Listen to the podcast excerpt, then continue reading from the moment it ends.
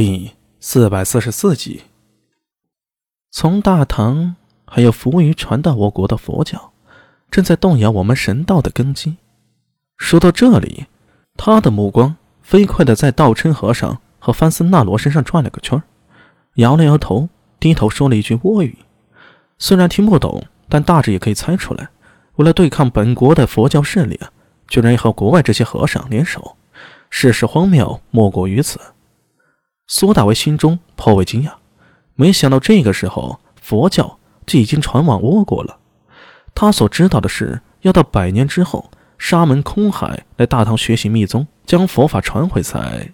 不过那是历史记载的，真实历史上有许多事儿都会散尽于时间长河里，不被人所知。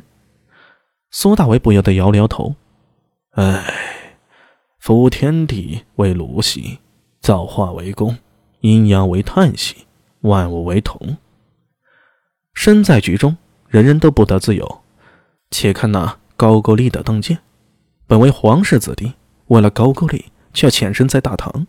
而现在高句丽王室为衰，被权臣全盖苏文窃国。就算高渐得到了南池秘密，又能回得去高句丽吗？百济道琛，虽然太史局很重视这个人。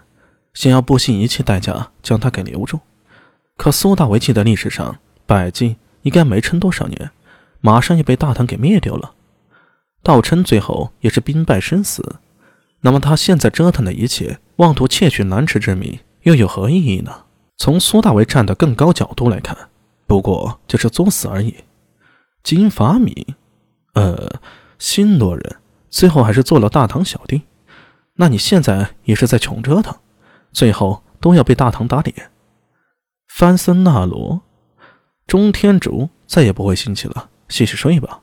至于神道教巫女，好了，整个倭国在未来啊都要被大唐起脸胖揍啊。最后杨新荣这种前隋王孙，在历史大势下妄图颠覆大唐，最后其实也只是螳臂挡车，徒辱笑耳。算了，这些人要作死都由得他们。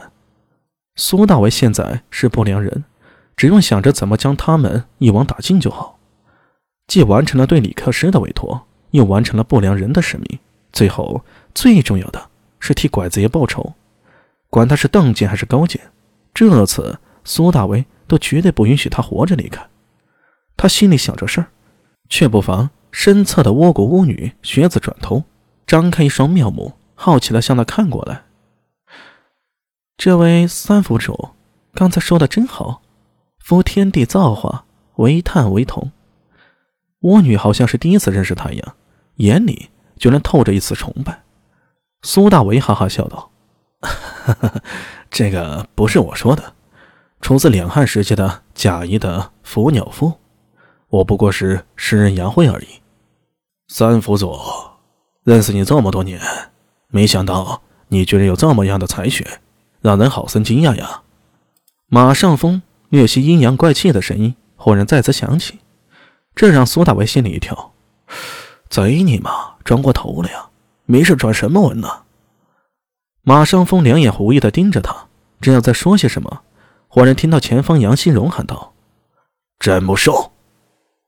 道琛、高健、金发明等人均是举起了手中火把，向着杨新荣所指的方向看去。